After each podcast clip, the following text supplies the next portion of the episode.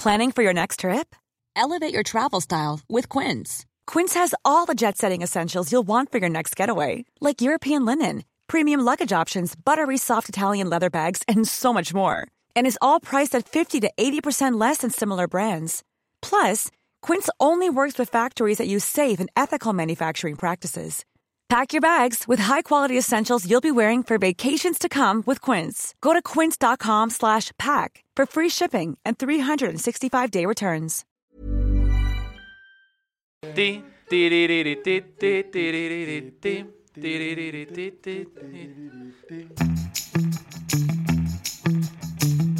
Hola amigos, bienvenidos a Sin Comentarios, el programa con los temas que a toda la gente le interesan y con las opiniones que nadie pidió.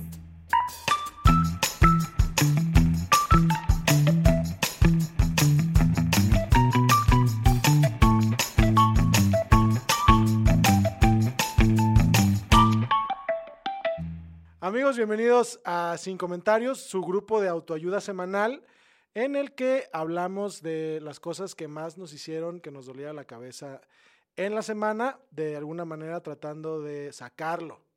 En esta ocasión estoy con Fernanda Dudet. y con aquel señor. Ricardo Naya. Guillermo Vega, sí, Memo Vega, perdón, olvídenlo, ya.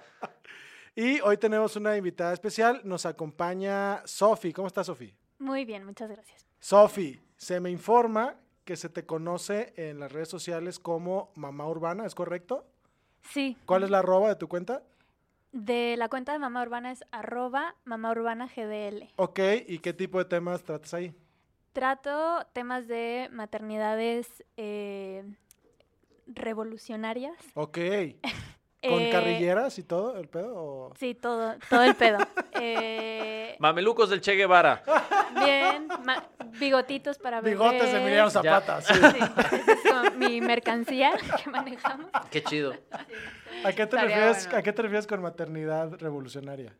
Pues de entrada que como que ahorita nos siempre nos imaginamos que las mamás están ahí siempre en la casa, que ya te hiciste mamá y se, se te acabó el reggaetón, se te acabó eh, las noches de salir hasta las 3 de la mañana, aunque no lo recomiendo, pero sí, Pero Sí no se puede. se.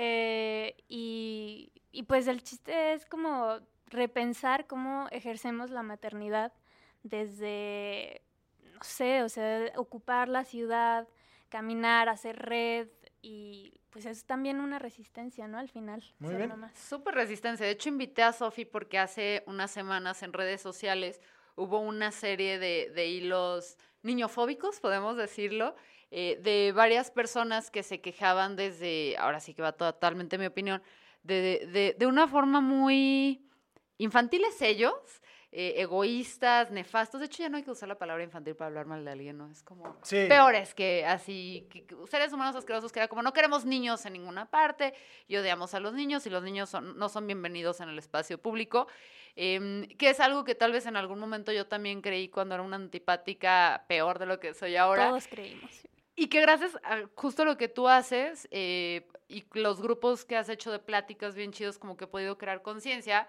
Eh, pero hubo un hilo en particular que, que salió y sí le tuve que hablar a Sofi como para que, como cuando tú eres el sentido aquí, Memo, en, en el grupo de que a veces cuando, ¿qué título le vamos a poner a este, este podcast? Y cuando no queremos caer en el clickbait, Sofi es para temas de bebés.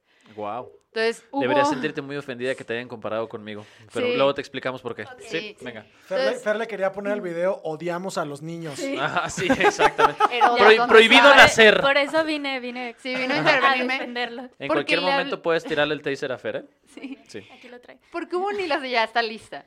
Eh, le- le- había un hilo muy interesante de Luis Ex Máquina que salió eh, en el que hablaba de una experiencia que él tuvo en el cine, que fue una película que no era para niños y que de repente eh, una pareja llevó a un niño más chiquito, creo que era como de cinco años. No sé, la gente que no tenemos hijos, medimos a los niños en altura, ¿no? Te llega la Sí, pantorrilla, sí, la sí, sí. rodilla. Tienes cinco años. Sí, tres. eh, exactamente. ¿Cuánto tiene el de cinco años? ¿Cuánto cu- Como est- así. estiró- acaba de estirar el brazo como un metro y sí, medio? El de 12 como Ajá, es el hijo de Ángel, sí.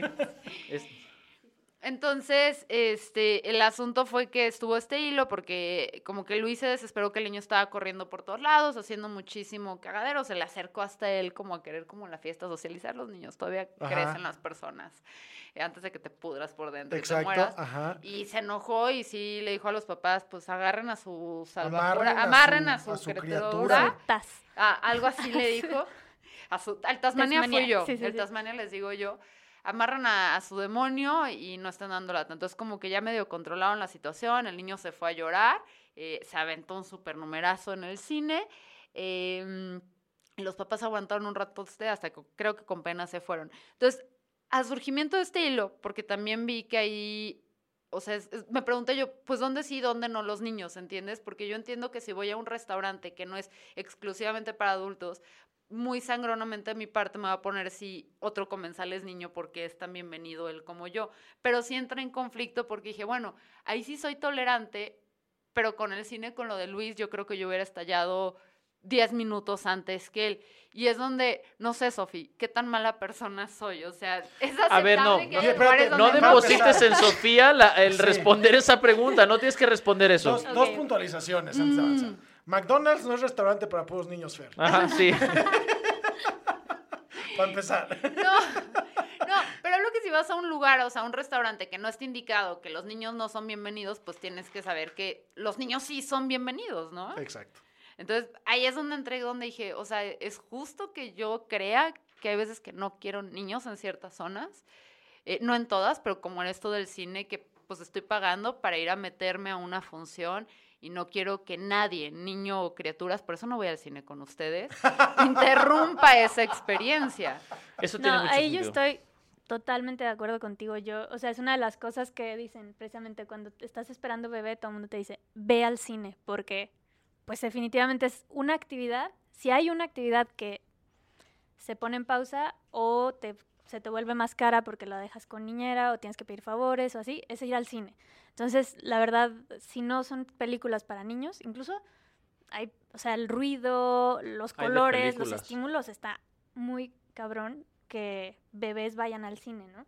Ese por un lado, o sea, y el sentido común, el sentido común reina, o sea, ¿cómo vas a llevar a un niño a una película de adultos que está corriendo? A mí me parece también una falta de respeto, o sea, estoy totalmente de acuerdo contigo.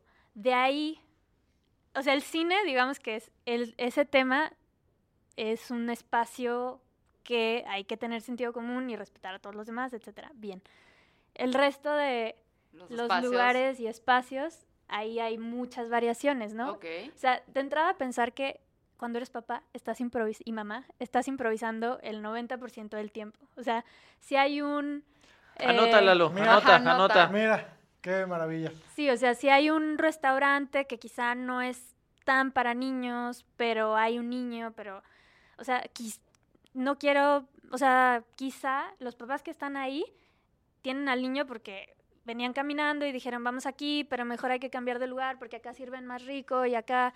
Y terminaron en un lugar quizá no tan apto para niños, pero ahí terminaron, ¿no? O sea, pasan tantas cosas cuando estás maternando y Que ahí es donde tenemos que ser más que- tolerantes, ¿no? es donde se, se espera, porque luego también en el hilo decían, ¿qué esperarías? Que llegara un extraño y te dijera cómo criar a tu hijo, o que te agarrara el hijo y te lo cargara. No, no se trata de que la sociedad te ayude con el niño o la niña en específico, sino que sean más tolerantes y abiertos, ¿no? O sea, un, un día en el aeropuerto un niño vomitó, no es que me voy a ir yo con, a limpiarle el vómito al niño, no, pero llegué con la mamá a decirle, oye, ¿qué necesitas? ¿Qué se te ofrece? ¿Quieres agua? ¿Quieres un trapeador? Algo. Fuimos por la, la limpieza.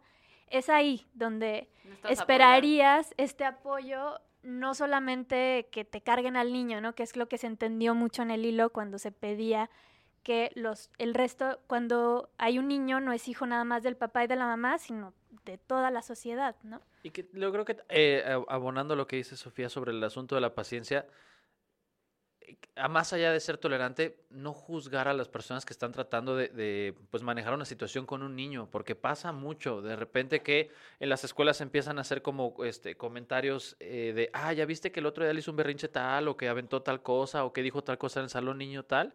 Y empezamos a hacer como una especie de señalamientos a los adultos que están eh, interactuando con un niño y que a lo mejor el niño está comportando como esperaríamos que se comportara desde nuestros parámetros egocéntricos de adulto. No, y o sea, los niños son, son cositas que funcionan muy a, muy a su manera y todavía no tienen... Ahora sí, bueno, ni ustedes tienen la forma de relacionarse socialmente adecuada, ni nosotros. Ni controlan la las emociones. Ajá, claro. sí, salte del entonces, grupo, Sí, es cierto eso de juzgar, porque, tipo, los aeropuertos es el lugar donde yo emití juicios en el pasado, que llegas y ves a la mamá eh, con la carrera y todo eso, que está intentando subir en la parte del avión y el niño aquí vomitando, llorando. O sea, yo lloraba con la presión de los aviones como adulto. Y está el pobre niño. Y en vez de con la mamá, que ves que está así cargando al niño, subiendo con un solo brazo la carrera, decir, oye, ¿te ayudo? O si, ves a mucha gente así como de, pues si no puede viajar con el niño, pues que no viajen. O, La ¿por gente que no? se enoja con niños que lloran, pues, ¿qué va a hacer? ¿No? Es como Sí, si no vieras es como un... que la mamá se la está pasando bomba, escuchando al niño llorar, ¿no? Y, Y que también que todos nos están viendo. sí, cuando, cuando ves a la mamá que no está haciendo nada, es porque de verdad, o sea, Ya ya, no tienen nada que ya hacer. su nivel de paciencia y resistencia ya, ya está fuera, ya está est- estoica, así de, bueno, ya, esto es. Estoica es, la palabra. Qué, qué buena definición, sí. Y a ver, ¿y qué podemos hacer? Eh, o sea, como para... Yo entiendo que dijiste lo de tal vez no correr y cargar al niño, pero a ver, Memo, como qué ejercicio de tolerancia para aquellos que, como yo, sabemos que a veces nos la bañamos al ser intolerantes cuando hay niños, ¿qué podemos hacer para relajarnos un chingo? Eh, y no poner la presión sobre, o sea, la mamá y el niño. ¿Qué podemos hacer tú como psicólogo y tú como mamá en la cancha? ¿Qué podemos hacer nosotros, assholes, eh, para ser menos peores personas?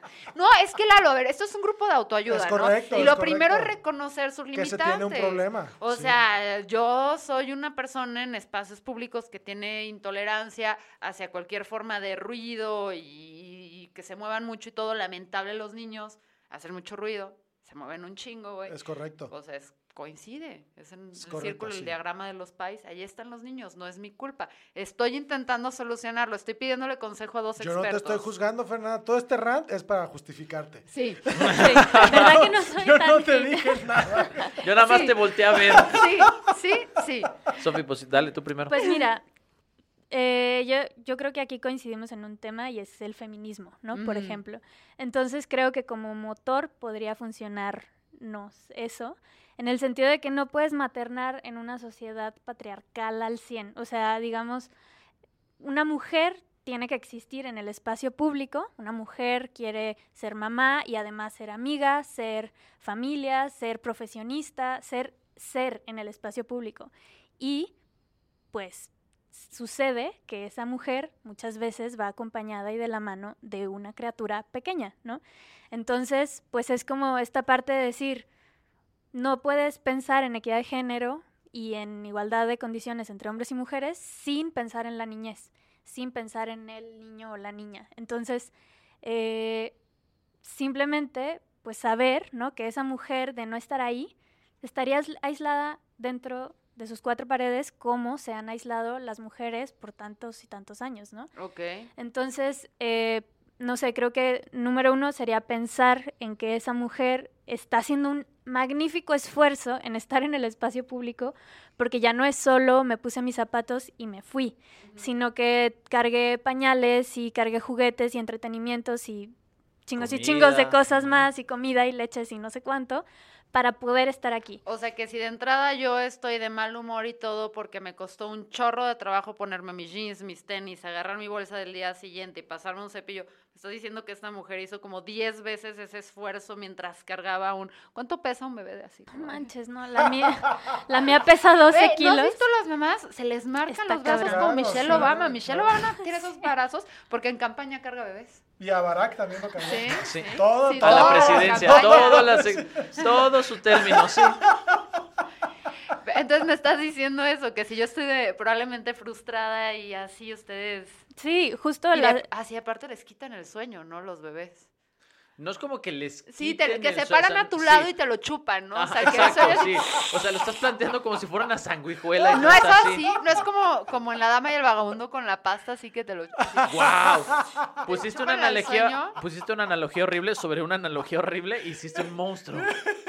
Soy yo, es mi superpoder. Con los niños pequeños los ciclos de sueño funcionan diferentes. Ok. Nosotros tenemos ciclos de, de 8 horas que se, se subdividen en, en lapsos de 90 minutos, pero con un niño muy chiquito los ciclos son en, este, una hora y media, dos horas y se empiezan a incrementar. Entonces, sí cambia este, el descanso de los papás porque todo el tiempo tienen que estar atendiendo a los hijos, pero no es como que roben el sueño de otra manera. ¿no? Sofi, ¿cómo no has matado a nadie en este proceso? No manches, ¿A qué el, el vino? miércoles fui. me vine a desquitar. No. Fui al IMSS y justo quería hacer un tuit de. A ver, a los funcionarios del IMSS les quiero poner un ejercicio de que se pongan un peso de 13 kilos en los brazos y anden de oficina en oficina buscando a ver quién fregados le puede poner las vacunas y además traer, ¿no? Esta persona, este bulto está diciendo agua, está sudando, está queriéndose bajar, está queriendo agarrar todo lo que está lleno de influenza y coronavirus por alrededor del, del hospital. Correcto, sí. En- y, y hagan ese ejercicio a ver si no nos ponen un poquito más fácil una oficinita de- así como Y sin amigable. No, yo, voy a llorar ya cada vez que veo a una mamá así, perdóname. Ese es el punto.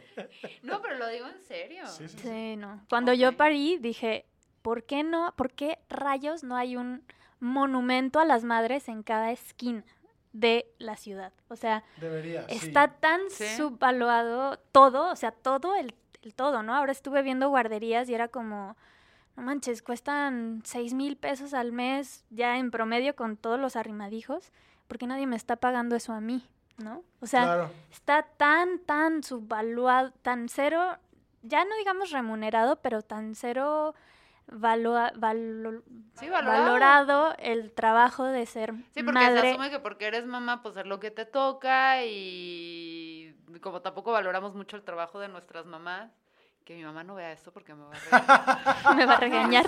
Mamá, no me Ya regañes. pasó. Ya Mamá, pasó. te amo. Ok, no, pues Sofi, muchísimas gracias por, por hablar con nosotros, deberías venir más seguido. Sí, también Esa quería pausa tocar- fue muy dudosa. Sí, Ay. sí, no lo sé, muchachos. Ajá, prefiero este, pasearme en voy a el que mi gente le hable a su gente. Háblenle al manager. No. No, también quería tocar el tema de que México es el país número uno de abuso infantil. Ay, Del- nanita. Ok. ¿En serio? Entonces, eh, sí. Entonces, está el tema de que por qué siempre los sujetos a violencia no son parte del paisaje urbano, digamos, ¿no? O sea, cuando hay violencia hacia las mujeres, no vas a ver a las mujeres en las calles. Cuando había violencia hacia, eh, no sé, grupos raciales, no los veías. O sea, siempre el sujeto a la violencia no está en las calles, ¿no? Entonces, eh, de nuevo, hacia ese tema de ser más tolerantes, es decir, si hay un niño en la calle o una niña en la calle, digamos que están también haciendo un, como un statement de decir, eh, somos parte de, ¿no? No queremos ser este, sujetos de violencias, ¿no? Y, y también, y yo así, No, No, adelante. qué, qué bueno mira, que dale, trae dale. las notas. Estás mejor preparada que cualquiera de nosotros en los dos años que llevamos haciendo esto. Tres. ¿Ven? Maldita sea, Lalo. El Yo 7 de septiembre.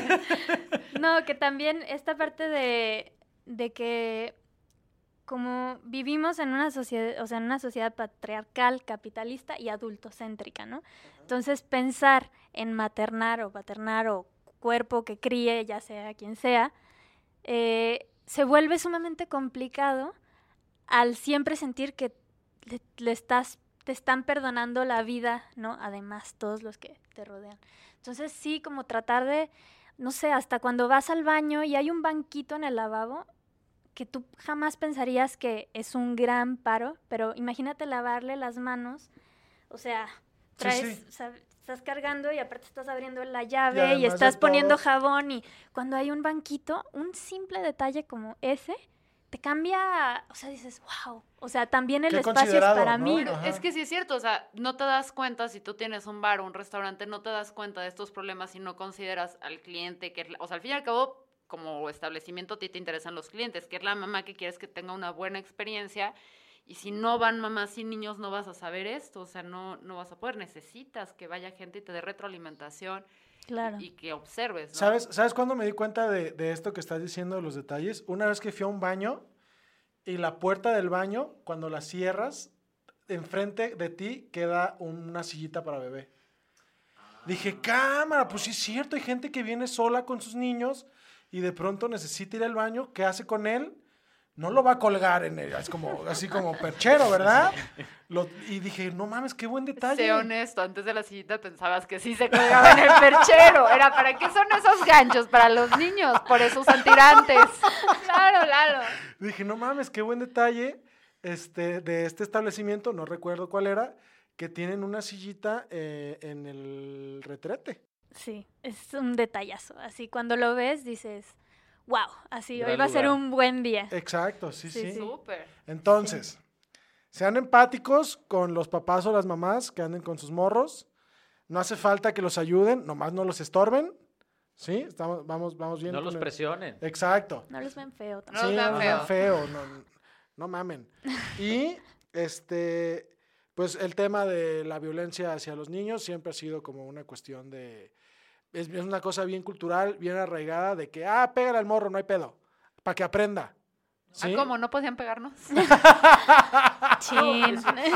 Pero es que también luego esto toma otra connotación sobre, a medida que nosotros vamos vulnerando a los niños, los límites van progresando sobre la manera en la que son vulnerados. La- A lo ver. que supimos, Traduce respecto- eso, Memín, por favor. entre más les cargamos, peor se pone la cosa. Ok, Lo que supimos esta semana, la, la versión que se está manejando oficial sobre lo que pasó con Fátima, ok. de que era un señor que como exigencia a su pareja eh, le pidió tener una niña de, de, de novia. Ajá. De que- De que- novia sí. quería una novia chiquita. Terrible, decía. Y es el terrible. asunto, a medida que nosotros vamos habituándonos a que es normal violentar a los niños, desde la perspectiva más sensata hasta la más este, dr- drástica, lo que vamos haciendo es estirando el umbral. Ya. Y si no tenemos espacios donde puedan estar y convivir de manera digna y eh, este, una comunidad que los trate de manera eh, pues reforzante y los arrope, este tipo de cosas dejan de hacerse anomalías y empiezan a hacerse casos más frecuentes. Porque ahorita decía Sofía una cosa que me, me pareció muy importante, el adultocentrismo. Pasa mucho eh, que de repente, particularmente cuando queremos trabajar la conducta con los niños, que los adultos a su alrededor depositan en ellos expectativas de independientes de su punto de desarrollo. Queremos que se regulen hablando con ellos. Y está bien padre a cierta edad, pero a cierta edad es imposible. Y lo mismo pasa con los, con los niños que lloran en el aeropuerto. A mí siempre que me toca platicar con alguien de esto, que dice, ah, qué cansado que un niño llore en el avión. Sas, ok, que el niño no llore. ¿Qué otra opción tiene? Dime, préstale un libro al bebé. A ver si Sí. se entretiene. Préstale Pasa- tu Nintendo Switch Pa- al bebé. a pásale ver. el, el Schopenhauer al niño para que se Ajá, ponga exactamente. chingón. El ribotril. Sí. El Dramamine. Sí, Y eso es- esperamos que los niños se porten en función de los parámetros que tenemos como adultos. Y eso desgasta muchísimo nuestra relación con los Ay. niños porque como adultos somos muy estúpidos. Ojalá y tuviéramos para los comediantes los mismos parámetros que para los niños, ¿no? El punto que mencionó Sofía hace un momento que me pareció muy interesante es el del adultocentrismo, porque sobre los niños depositamos expectativas que tienen que ver con la manera en la que los adultos nos comportamos. Ajá. ¿Sí? Cuando trabajamos, eh, cuando me toca platicar con personas que se exasperan porque los niños lloran en el aeropuerto o lloran en un avión, siempre les pregunto, ok, el niño no va a llorar. Entonces, ¿qué hace? ¿Qué le queda al bebé de seis meses? ¿Qué otra alternativa tiene? Préstale un libro, préstale el iPad, préstale el Nintendo Switch. Igual no es parte de su repertorio. El niño puede llorar, se puede dormir o puede ir al baño. Y a veces las tres al mismo tiempo. ¿no? Hay niños que son superdotados en Ay, eso. me- Nunca había escuchado esto, Memo. Me parece muy Yo lo he interesante. logrado. Gracias. Yo ya maduro ya lo he logrado también. Ya. Sí, no sé, se trata como de, o sea, ahora hay más lugares pet friendly que kids friendly, ¿no? O sea, ya llegas a un Claro. lugar y qué padre que tiene un platito de agua para tu perro. Ah, En nombre pero de no todos los a pugs, lo aprecio. También, digo, hay, hay para todos. Pero... Perdóname, Sofi. Pero sí es cierto, o sea, aquí en la americana, que es donde está el estudio, es más fácil encontrar lugares donde llegues con tu perro superlatoso y no te alarmen de tos y todos, ¡ay, qué bonito el pug! Pero entonces, a Somos ver, los de moda. hab- hablando de la americana, ¿no? Que No, no, no, no, no. No pongas ese tema en la mesa, Lalo, por favor. No. ¿Qué, qué, qué, qué? ¿No, sabes de qué voy a hablar? A ver, sorpréndelo. Eh, Lo que me, por ejemplo, a mí lo que me llama así la duda en este momento es los bares. Ajá, ah, ok. ¿Qué pedo con los bares que abren temprano y luego de pronto ves quién llega con su perro, pero no puede entrar con su niño? Es que los bares, o sea, porque una de las estrategias de mercadotecnia de los bares es que entre más fuerte esté tu música, más alcohol vendes. Entonces, en ese sentido, como que hay bares donde Perdón, tipo, te puedes voy a interrumpir. Paréntesis. Los restaurant bar, porque los bares es, es por ley, no pueden Por ir ley no niños. pueden Es por- ir. es no, También por el cigarro no pueden ir y- niños. Sí, me ¿Ves, refiero, mamá? Te dije. me refiero, me refiero a estos lugares como que dices, bueno, me quiero ir a echar una cheve, tranquilo, este, pero no, no entras. Ah, Y eso. está bien, o sea, entra el sentido común de Ok. no manches, o sea, los niños se duermen temprano, o sea, sí hay como cosas que a veces, o sea, nosotros sí somos bien salvajes de que llevamos muy chiquita a María cuando todavía se dormía ahí, que ni parecía, ¿no? Y estábamos ahí en el bar y no pasaba nada porque nadie se daba cuenta que... Que la traías bajo la chamarra. mi aunque se diera cuenta, no tenía la disciplina de que a tal hora se se, tenía que se dormir. dormía y ahí medio comía y todo chido, ¿no? Pero también piensas, o sea, si ya el niño no se lo está pasando chido, pues también. Que en esa edad. Agarra la onda, ¿no? Si el niño no se la pasa bien, tú tampoco, se va a asegurar. No, pero es que Sí. sí pasa. Más, a mí más de alguna vez me ha tocado estar en un bar donde de repente el niño agotado está dormido en, en una banca. A ver, no le digas niño, se llama Lalo, Ey, respétalo. Ey, y, Y y- solamente pasó las últimas 10 veces que salimos, ¿ok? Estoy hablando de un niño de verdad. ¿Tú crees, tú crees que me importa el bienestar de Lalo Flores? Estoy hablando de un niño de verdad. y no, No, y no era una banca, eran 14 sillas.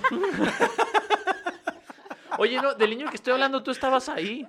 ¿Cuál? Una, en una vez que fuimos. Ah, no, no era cierto, no eres tú. Era otro abogado. Ah. Tengo otro abogado. Ah, Tengo otro amigo que es abogado. O- a ver, otro tema, niños en las bodas, ¿sí o no? Todas, Ah. todas las invitaciones dicen No, no, niños. y está chido, pero recientemente, y con todo mi amor, no es nada personal para la persona que nos invitó, pero decía la carita de un niño tachada así. ¡Guau! Y además, y además decía, nos encantan los niños, pero de verdad, no niños. Ok. Entonces, eh, mm, nosotros sentimos como muy agresiva Claro, esa invitación claro, Sí, sí. claro. de decir, incluso dijimos, pues es que la verdad, o sea, precisamente por esto, aparte es una boda fuera, fuera de Guadalajara, Sí, ¿no? sí, sí. Entonces, lo sentimos como de, ouch. O sea, no sé, cuando vimos eso, por rutina todas todas dicen no niños, pero Ajá. cuando vimos como el Sí, no, Está fuerte. o sea, También cero- hay que poner un negocio de este, para las bodas. Es para quien lleve niños hay que rentar cárceles de tamaño infantil. ¿Ibas bien? Cre- creí que Cárceles, ¿no? un poquito- Sí, sí, Sí, sí. no, ya, o ¿Por sea, qué cárceles? Si, si ya estamos en este punto de poner un niño así como Ah, tachado sí. como si fuera el Chapo Guzmán, vamos a dar el siguiente paso. Sí, o sea, yo creo que como si es tu boda, tienes el derecho a pedirlo, pero tienes que tener tacto, ¿no? O sea, es... Oh, mira, más que tacto, no, ser un estúpido. Con, con el perdón de, de los, de, de De tu amistad. persona Sí, de esa quieres Sí, persona. o sea, de cuando ponen el no al bebé, pero no de no invitar a la gente, a niños a tu boda, ¿no? Ajá. Ah, ¿Qué? no, nada.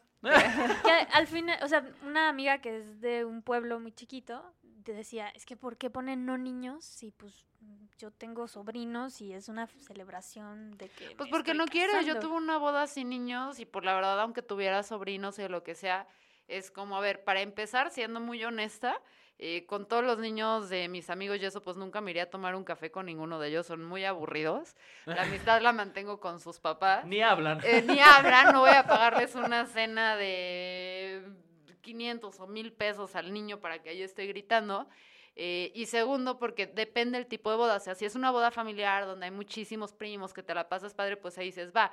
Pero si es una boda donde va a haber sexo, drogas y rock and roll, pues no creo que. Entonces creo que ahí va el tipo de, Pero- de entorno que va a haber, si es fit o no. Pero es que ese es justo el punto. Si tú planteas los espacios donde sí puede y no puede haber niños desde las necesidades de los niños, ya no es un asunto egocentrista. Si tú lo planteas desde un profundo desprecio que tú no puedes manejar, ca- perdón, el adulto eres tú. Odio la Sí, o infancia. sea, no es como, ajá, no es como Eso. dices, no quiero niños porque los odio en mi boda. Es como, me encantan los niños, pero prefiero echarme una tacha.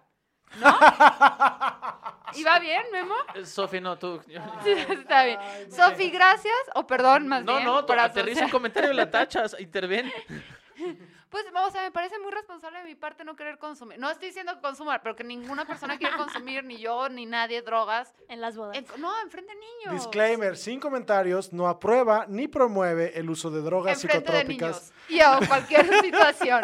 Y niños. no, pues bueno, y es por respeto, no sé, a mí no, como que enfrente a los niños, o sea, chance yo muy conservadora o algo, pero no me gusta yo, tom- o sea, no me gusta ser la persona que soy frente a ustedes, enfrente de niños, porque creo que, que hay que ser un mejor ejemplo, ¿no? Está bien, luego imitan todo y Sí. en la Y-. O y sea, los no niños quiero te que lo, sean los niños como te lo yo. agradecen. Sí, Sí, sí, sí. Me O sea, limito por salud a todos. Muchas gracias, Sofi. No, Sofi, muchas gracias, por, aguantarnos. Sí. Muchas Sí. gracias por invitarme. Por Gracias, favor, gracias por venir a ser la voz de la razón en esta mesa. no, no, no, no pierda la esperanza nosotros, vamos a aprender poco a poquito. Este, entonces no pierdas la esperanza. No, no, está muy bien. La verdad es que esto, y me gusta mucho compartirlo porque yo pensaba igual, ¿no? O sea, de que está el niño en el avión llorando y que ya lo callen, ¿no? O sea, como, como Como esta parte Como de... si tuviera un Switch. ¿no? Ajá, sí, sí, o sí, sea, sí, de quítenle las ahí, pilas. ahí hemos estado absolutamente todos y todas, entonces eh, como que un poquito de insight de lo que es del otro lado cae bien para poder empa- empatizar mejor. ¿Sabes, qué estaría- ¿Sabes cómo podríamos ayudar a, a- a- a los padres en esa situación? No. Hay que hacernos gafetes que digan negociador de bebé. Entonces, cuando ves un- eh, escuchas a un niño llorando en, la- en un avión, trata de razonar con él. Pide un megáfono y... ¿Cuáles son tus demandas? ¿Ves? Nunca te contratarían. Tienes que hablar en su idioma. Agugutata. Ya. O, lo- o como la mía que habla en coreano. Órale. Sí, Wow. sí. Vimos parásitos y nos asustamos de decir. Se me hace que sí habla como- coreano. Cámara. Pues gracias. Sofi, muchas gracias. No, de nada. Entonces, muchas gracias, Sofi, por, por, No, por esto. gracias a ti por, por el espacio. Gracias, Sofi. Y pues quedarte con nosotros, pero yo sé que no quieres estar asociada. No, además de que no domino mucho el tema de cómicos y comediantes y qué más. Pero muchas gracias. Ah, bueno. Tampoco. Entonces, Va. eh, vamos a despedir a Sofi. Lalo, te quedas a cargo del programa. Claro. Y pues estamos en el live. Ay, amigos, ahora sí van a ver lo que es bueno, culeros. Este. Eh, Pues vamos al siguiente tema. vamos al siguiente tema. ¿Cuál? Vamos con, con los Oya. No, sí, vamos con el tuyo. ¿Vamos a hacer nomás por encimita o no lo vamos a hacer? ¿Qué? ¿De qué Ya, estamos ya, ya, hablando? vamos a vamos por encima y le vamos a pedir a Ángel que lo inserte al principio del programa. Ah, pues podríamos No, hacer- a ver, a ver, a ver, a ver. Háganme caso, vamos con lo de los comediantes. Ah, ok, vamos con lo de los comediantes. Ok, amigos, el Comedian Gate. El escándalo, Gate. El, el- el escándalo de la temporada. Amigos, es lo que está, está sugiriendo Fernanda Dudet. La Eh, estafa risueña.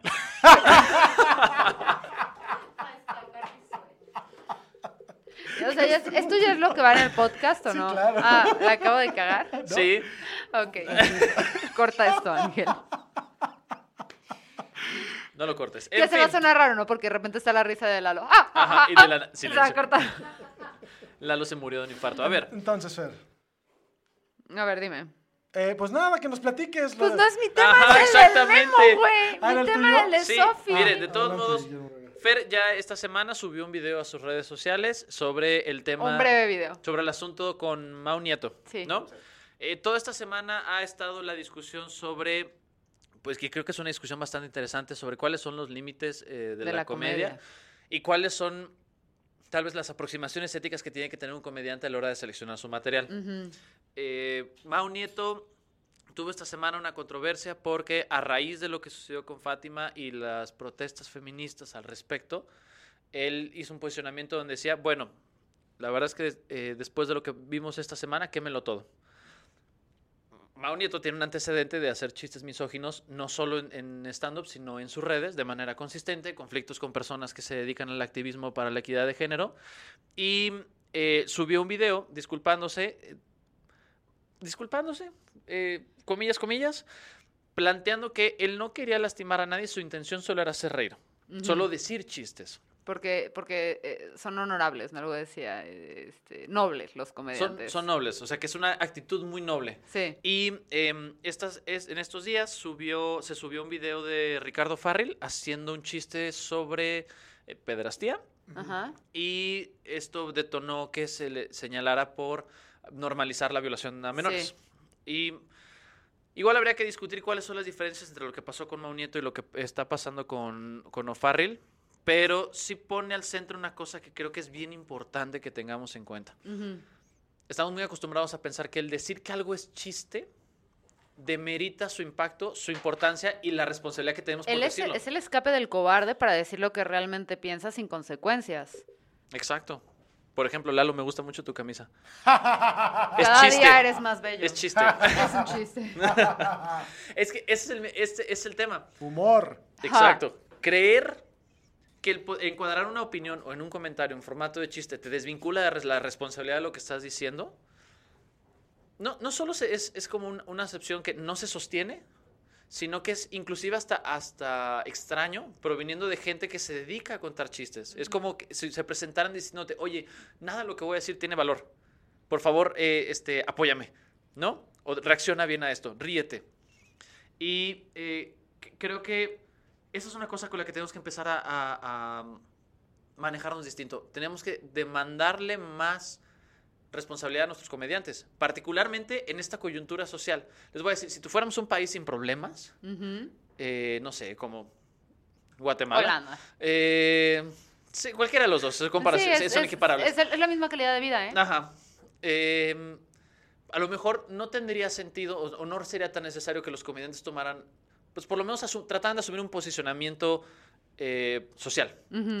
Pero en un país como México, donde todo el tiempo hay gente expuesta a niveles inconmensurables de violencia, que estos actores sociales solo se asuman como cuentachistes y que ni siquiera quieran tomar responsabilidad cuando tienen que hacer algún comentario respecto al estado de poder en la sociedad en la que vivimos, es exasperante, es, es- es desmoralizante.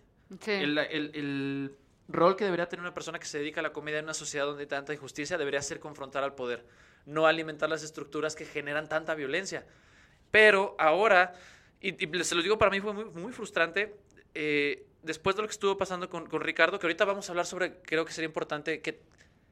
¿Cuál es la, la- la atribución que le damos al chiste Ricardo? Porque creo que no es lo mismo que pasó con Mao. Sí, Pero, hay que o pintar sea, la raya. Lo, lo que me parece exasperante es que a raíz de esto, los comediantes, así como más parados que estaban en Twitter en ese momento, hicieron un hashtag que dice comediantes unidos. Como para tirar carrilla de, ah, yo te denuncio a ti de esto, yo te denuncio a ti de esto otro, yo te denuncio a ti de esto otro. Y no solo es frustrante que quieran como demeritar esta discusión, que igual bien podría ser algo que a lo mejor no es tan orgánico, ahorita nos vas a platicar tú de eso, pero la idea de que todos se asumen como cuentachistes. Sí. Gente que nada más, ah, yo nada más tengo ganas de hacer reír. Digo, entiendo por qué uno puede empezar así, pero el hecho de asumir una voz en la plataforma en la que ellos lo tienen y no darle un peso, una orientación, un objetivo, no, no entender la plata, este, digamos, el, el posicionamiento, qué responsabilidades conlleva o qué alcances tiene, se me hizo bien mediocre, bien mediocre, la verdad. Hoy leí un montón de gente que, que durante mucho tiempo he admirado y digo, ah, fue muy frustrante.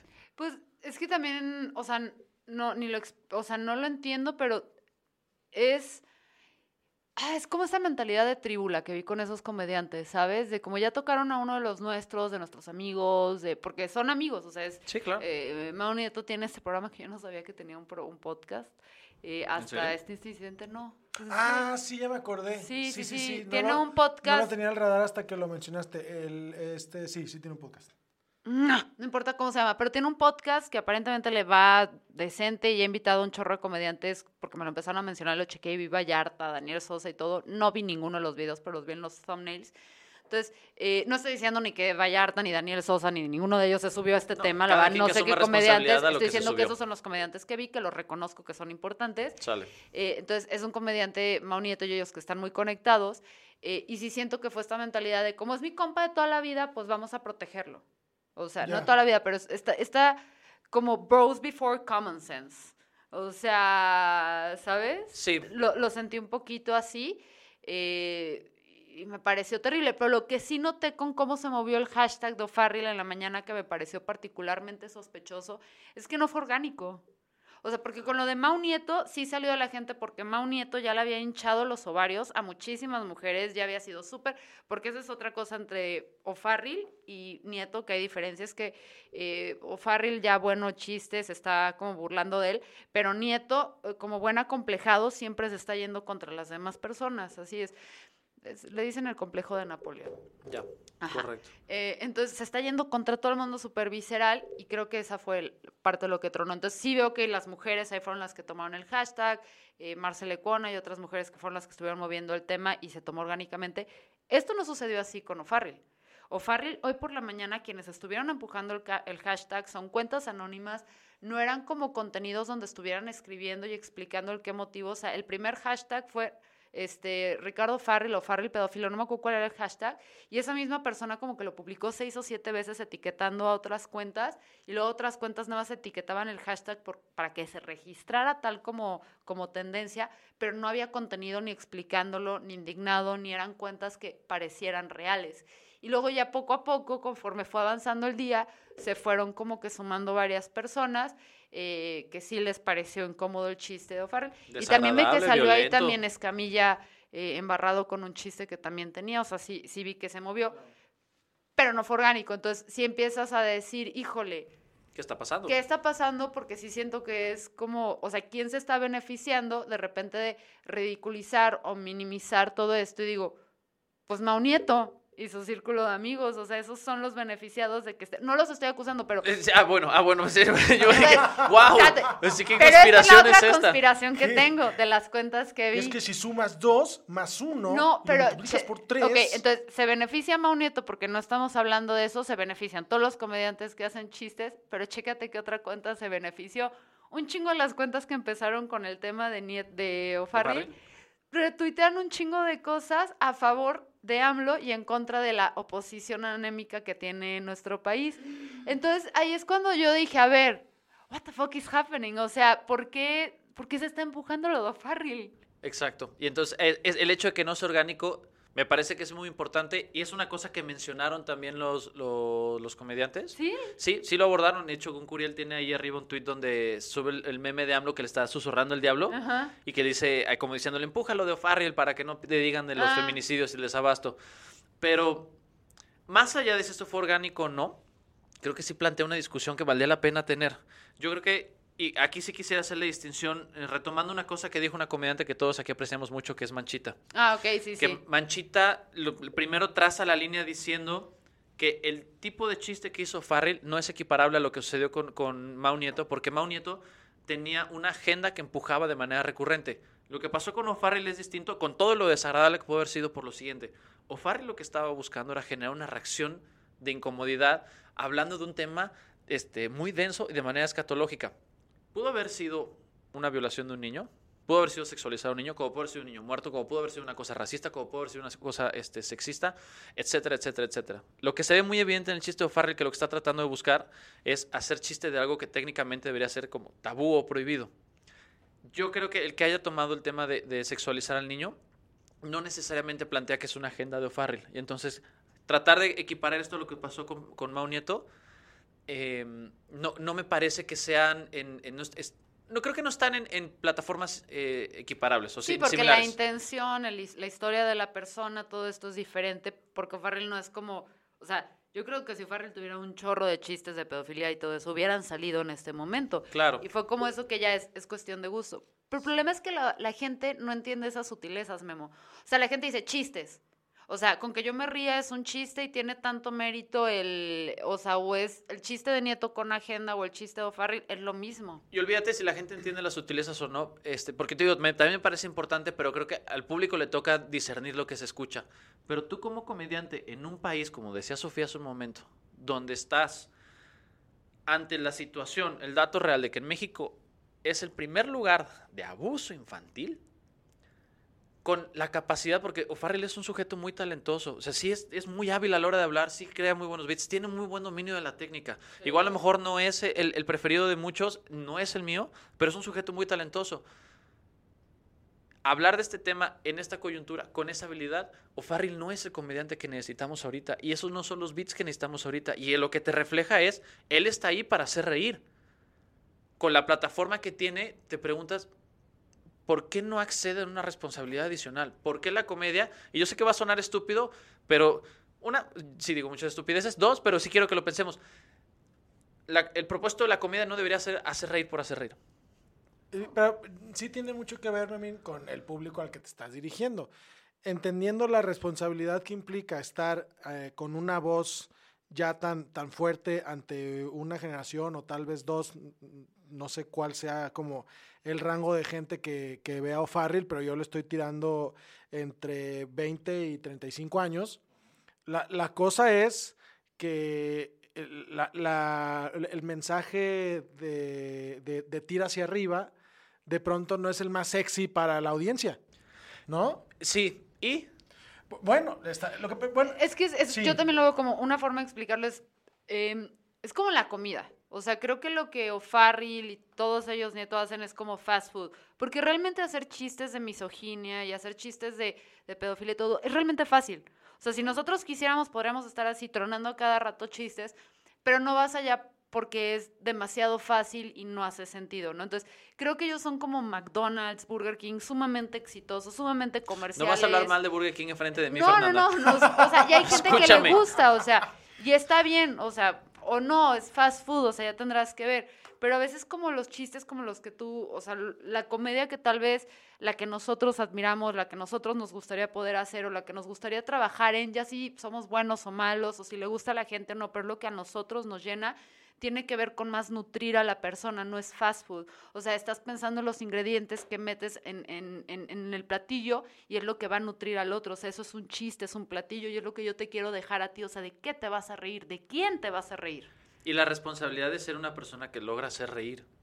Aquí, eh, y sí, y la verdad es que hay una, hay una cuestión que a mí, a mí es la que me llama particularmente la atención, es que los comediantes que asumen la postura de se puede hacer chistes de lo que sea, eh, la, la- la- la expresión que hacen es de sentirse censurados, ¿no? Pero pues realmente no hay ningún censor, realmente es pura gente diciendo su opinión y ellos van a seguir haciendo sus shows con el material que quieran hacer y la gente que los va a consumir los va a querer siguiendo, eh, los va a seguir queriendo, consumir.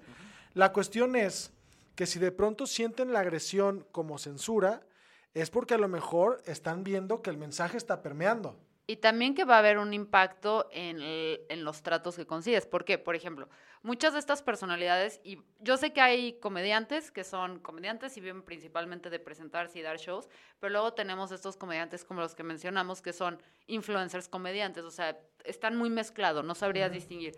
Entonces, para aquellos sobre todo, que, que son los que creo que se manifestaron en redes, que tienen muchísima aspiración a ser influencers comediantes, porque si no, nada más estarían haciendo comedia y se estarían promoviendo muy poco, como ciertos comediantes que conozco.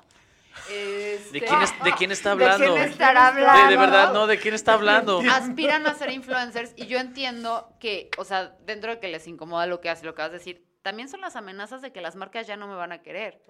Te pongo el ejemplo. Yo ahorita estoy trabajando para una marca que es, que es muy grande, muy importante. Y Cloralex. haciendo- no, no voy a decir, pero digamos que tiene impacto y estamos haciendo como una base de datos de los generadores de contenidos a los que se van a invitar en el 2020 a participar en muchas campañas. Y pues, ¿a quién crees que estoy vetando? A, A todos los que, no todos los que Yo iba a tengan decir el señor Aguilera, güey, no mames.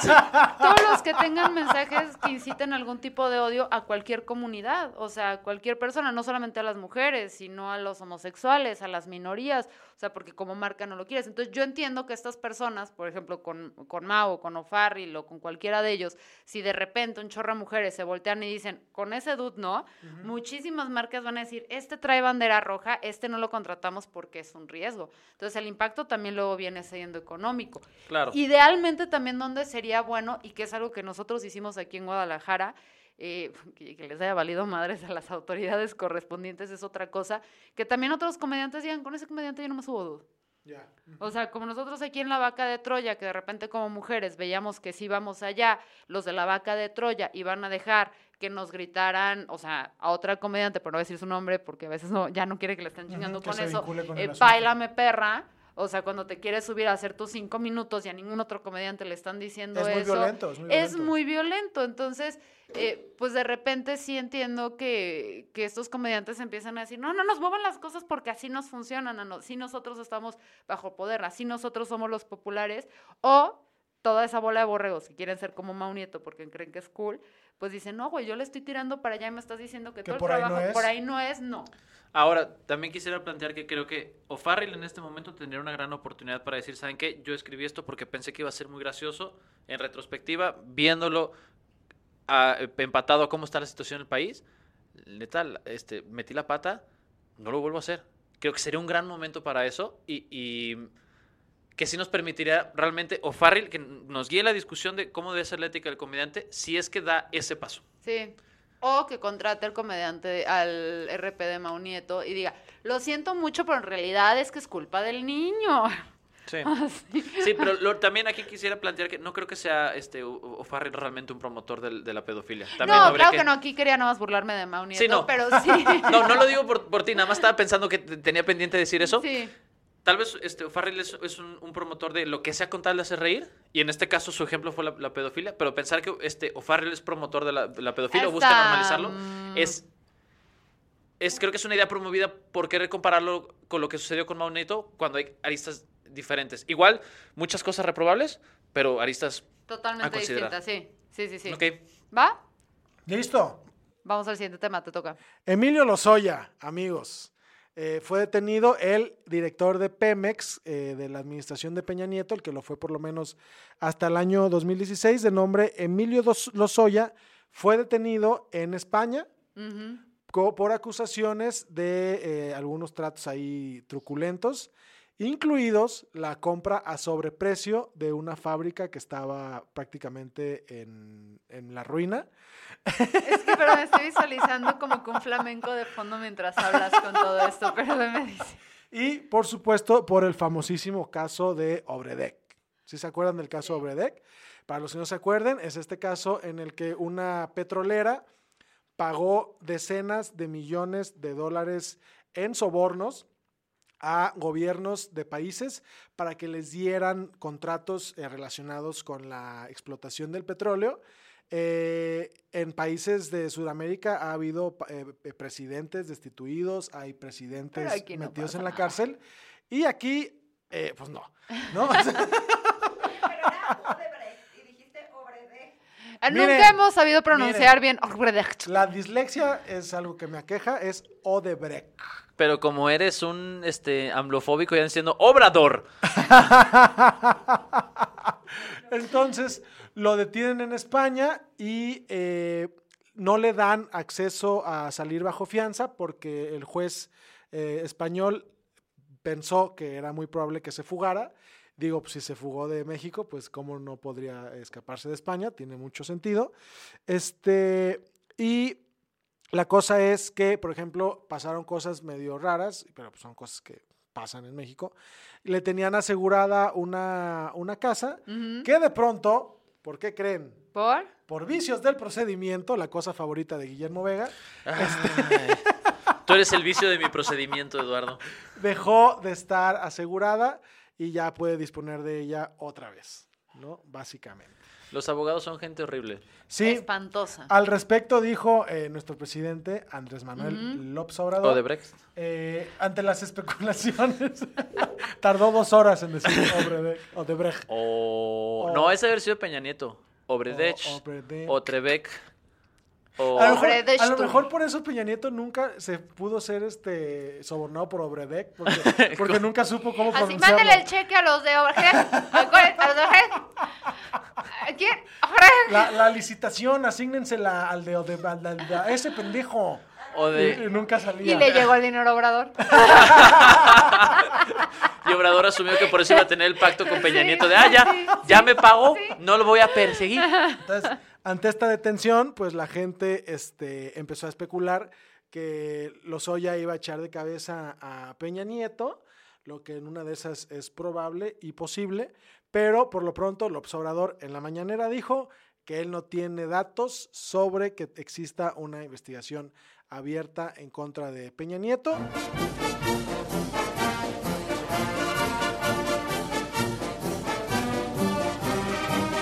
Ni mucho menos derivada del caso o vinculada con el caso entonces me de estás Lozoya. diciendo que el resumen de tu nota es que parecía que iba a pasar algo, pero siempre no pasó nada y las cosas siguen exactamente igual. No, ¿Estamos hablando de tu tesis?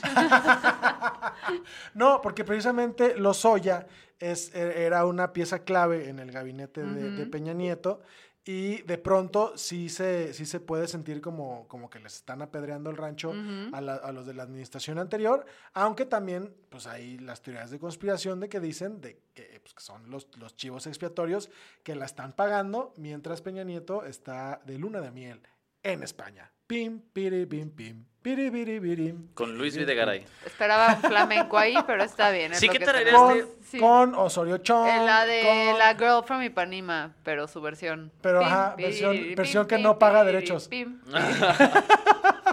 Entre- En tres cuartos. Entonces, era una nota que traíamos atrasada. En el en vivo anterior nos, nos preguntaban qué pasó con Emilio Lozoya. Eh, ahí lo tienen, amigos. Ahí lo tienen. ¿Qué pacho con los Oya? ¿Qué pacho? Así, de lleg- así va a llegar el juez de distrito. La- la- ¿Qué pacho los Oya? La eh, parece que lo detuvieron con fines de extradición. Lozoya, por supuesto, dijo, no, yo no me voy a México. Y mm, se es probable que su trámite de extradición dure aproximadamente de año y medio a dos. Ok. Entonces, este pedo va pa' largo. Por eso ver, parece que no pasó Una nada. pregunta. ¿Quién, ¿Quién va a tronar primero a quién? ¿Lozoya, Peña Nieto o García Luna a Calderón? Ay, nanita, parece como concurso de... Damas y caballeros, por el carril creo derecho. que deberíamos tener aquí una línea como de caballitos, ya sabes. Sí, sí, sí, hay que hacerlo en el- tarán, hay que hacerlo-. Bueno, con post-its. Sí, es lo claro. que nos alcanza el post Ponemos nada más Pe- Peña Nieto, Ajá. Calderón. Porque también dibujamos caballos súper culeros. De que al final la meta Oye. sean las fotos de, de Peña Nieto, esa al que está todo sudado. Y la de Calderón La que de- se está pasando horrible, La de borracho. Calderón, el que está pedísimo. tenemos, Bien. tenemos sueños en este. Gracias, ¿Ya Lalo, por explicar. No, hombre, esto. amigos, a mí es- siempre es un placer ponernos al corriente de la información. Gracias, Lalo. ¿Eh? ¿Qué tal? Eso es todo. Y ahora vamos a la sección de Lalo. Presenta tu sección. No, Ahí espérense. nada más tenía que decir presenta tu sección corta, güey. Ah, Ahorita presentamos como si no pasara nada. ¿Por qué arruinas? Además, nadie va a preguntar nada de mientras lo Lozoya. decía que me ibas a interrumpir para decir, no es cierto, y vas a arruinar la edición de Ángel. Dice eh, besos a Memo y a Lalo. Gracias, Mario.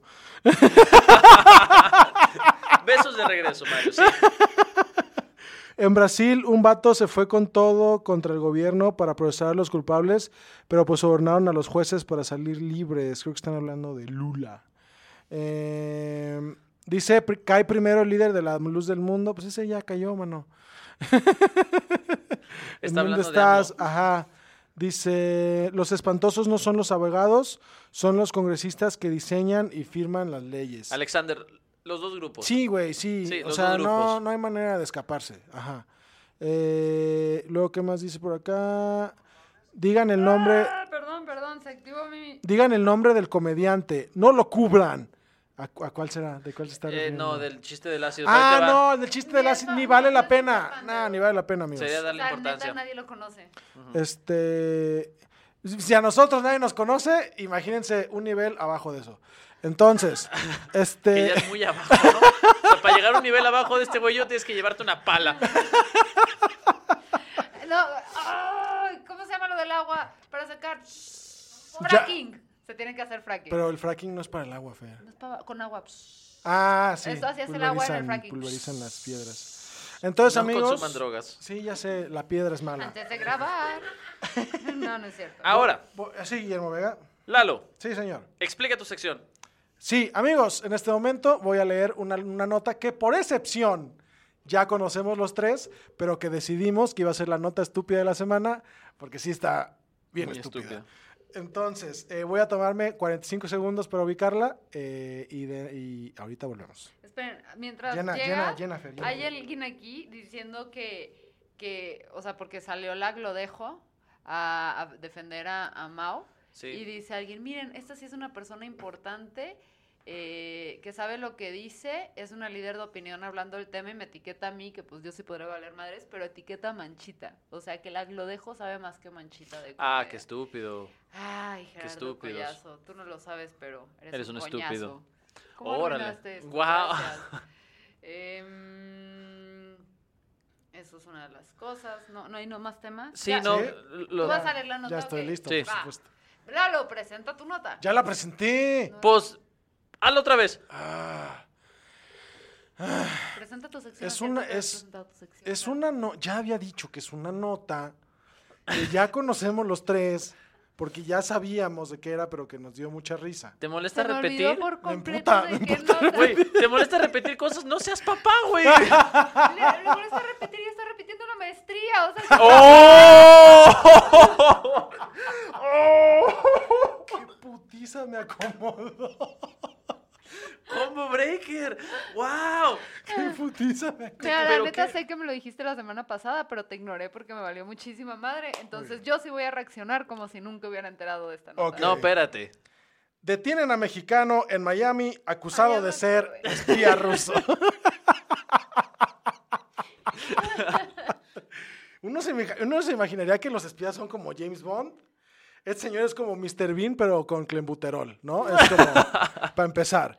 Dice, el ciudadano mexicano Héctor Alejandro Cabrera Fuentes. Que de ahí todo mal, ¿no? Si eres un espía y ya está tu nombre en las noticias, eres el peor espía de Con todos. apellido, marca, Ajá. no, no, no, No, y además está su RFC con homoclave, fíjate. Domicilio con foto de Google Maps. Cuenta clave con sucursal de banco. Fue, fue-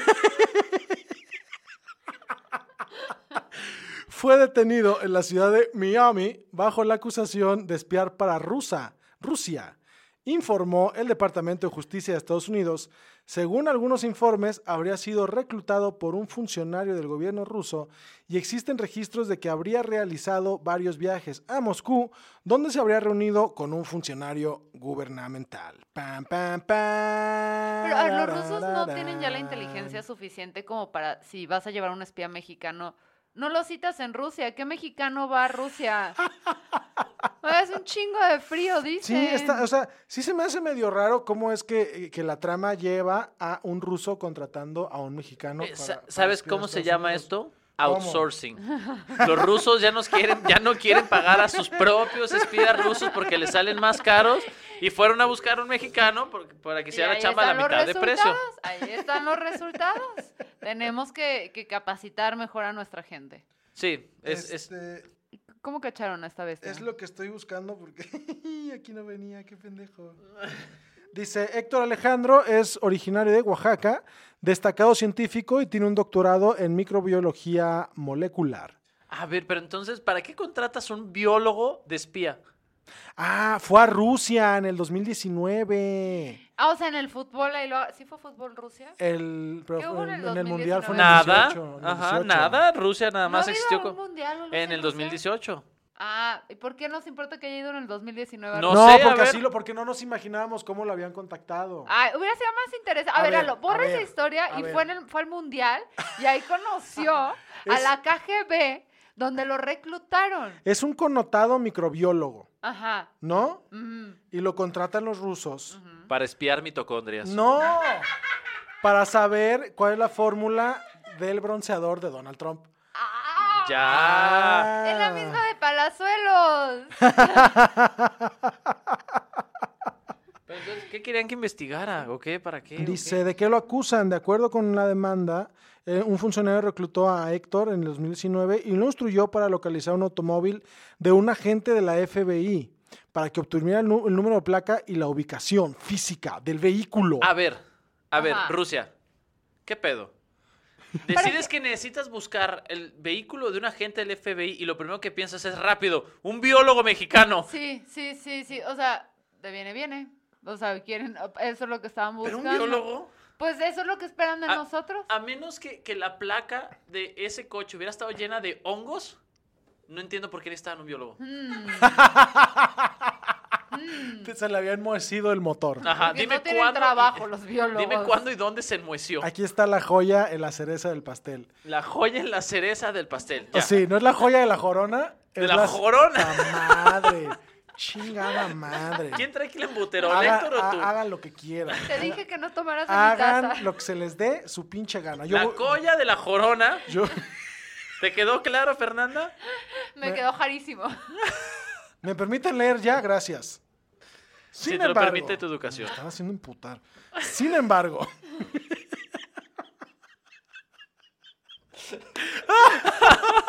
¿Qué decías? Estamos haciendo la transición. se va a poner a empezar aquí dice el pelo, güey. Te va a poner a empezar. Chinga. Ok, ya, aléjate de mi taza, en serio, bye. Sin embargo, no salió como lo esperaba, pues el 13 de febrero viajó a Miami y el 14 de febrero acudió el agente del FBI. Su acercamiento al vehículo causó atención en el guardia de seguridad.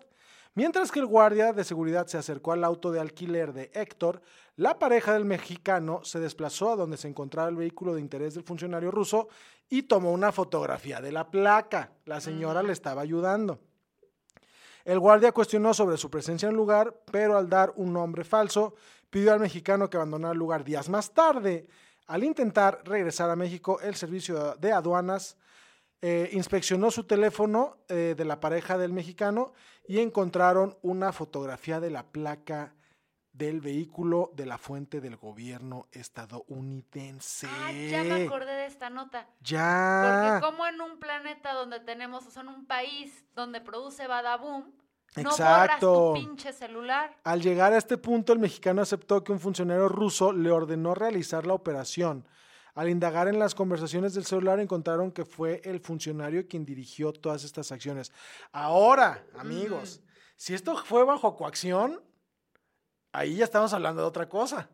Porque a lo mejor, no, o sea, es que a lo mejor no era un espía profesional. A lo mejor los rusos le dijeron, chavo, ubícame dónde está este, este carro o cuellos, como Shenli Yegon. ¿No? Pero de nuevo, ¿por qué lo harías con un biólogo? Ajá. Eso sí, no sé. Pues ¿Y por qué con alguien que tiene que entrar y salir del país? ¿Por qué no con alguien que ya está en el país? Ah, dice, agregó que tenía una esposa y dos hijos en Rusia y que la gente del gobierno ruso le ofreció ayuda para que la familia pudiera abandonar. Espérate, tiene dos esposas. Ah. Entonces, En la segunda esposa le ayudó a tomar la foto del carro. Parece que sí. Ah, no mames. Pero lo quiero creer. Se está, su- está Sí, suponiendo. eso, eso es lo que voy a creer. Que él y su Ay, amante fueron a hacer esto para rescatar a su familia rusa. Ajá, es que sí es una trama de, de coacción, Memo.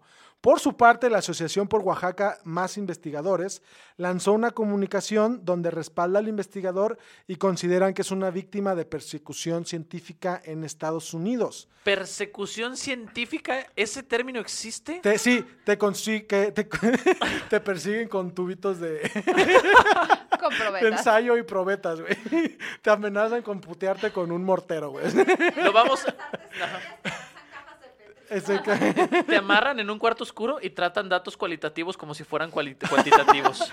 Categorizamos este hecho como un acto despiadado en contra de la ciencia y rechazamos enérgicamente toda acusación en su contra. Ya ven, si es coacción y reconocemos la reputación de excelencia académica y profesionalismo con la que se ha desempeñado a lo largo de su carrera, siempre pensando en mejorar la calidad de vida de toda persona con acceso, acceso a sus descubrimientos. ¿Sabes qué estaría bien, perro? Tomar clases con ese güey. Güey, mi Sí. profesor fue un espía ruso, la película. Exactamente, por Sí, supuesto. eh, eh, eh, esto O me- la risa Con en la Alan KGB. Thatcher. Ah, ¿te convencí o qué, papá? Yo, yo estoy ¿Eh? convencido, yo, ¿Eh? yo estoy convencido, sí. Alan Thatcher. Entonces, esto cambia muchísimo la perspectiva porque yo de veras me imaginé que era un, un- un espía entrenado en las artes de, de- del espionaje. Y pues no, es un, un señor que lo tenían ahí este, amarradito, Cooptado. Por un tema familiar. Informarse decepciona. Por Pinche eso no lo gente, chingada aquí. madre. Era más gracioso cuando solo leíste el encabezado. gracioso, Discúlpenos. era más gracioso cuando a solo era un espía. Sí. Todos por escucharnos en este episodio que fue partic- particularmente bueno. y Yo me divertí un chingo. mucho. No creo que Sofía pueda decir lo mismo, pero gracias. No, divertida, estaba entretenida. Yo no voy a Eh, decir nada. Ajá. Em, y bueno, yo estoy aquí con... Memo Vega. Y Lalo Flores. Yo soy Fernanda Dudet. Recuerden que nos encuentran en todas las plataformas de streaming. También estamos en Patreon. Y este viernes tenemos un show en el primer piso. no, Segundo piso. Esa cosa que no es el primer piso. Segundo piso. que Segundo no es- que es piso. el tercer piso. Si ¿no? llegan a un lugar y no hay show, suban un piso. Ajá. Y ya, a ver qué pasa. Y sigan no- subiendo, vamos a estar en alguno. 28 de febrero, 8.30 de la noche. Y esto sale el lunes y casi no hay boletos porque hoy es viernes. Y Se ya casi están no hay acabando, boletos. amigos, Sí, se no están acabando. De verdad, creer. ajá. Digo, en, o sea- en- en el lugar caben 47 personas. ¡Ey, Pero- ey! Se están acabando. es un show muy No, exclusivo. es un gran es show. boutique. No, no es cierto, Ajá. no sé, estoy mamando. Pero hay gente que quiere ir y estamos muy sorprendidos. Sí, gracias, gracias por los Gracias, que, a los que ya compraron. sus boletos. Muchísimas gracias. Sí, gracias a la familia de Lalo. Chao.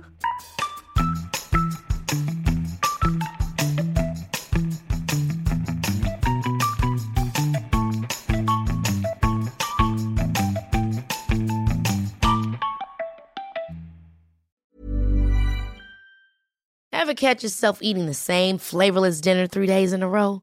Dreaming of something better? Well, HelloFresh is your guilt free dream come true, baby. It's me, Kiki Palmer. Let's wake up those taste buds with hot, juicy pecan crusted chicken or garlic butter shrimp scampi. Mm. Hello Fresh. Stop dreaming of all the delicious possibilities and dig in at HelloFresh.com. Let's get this dinner party started.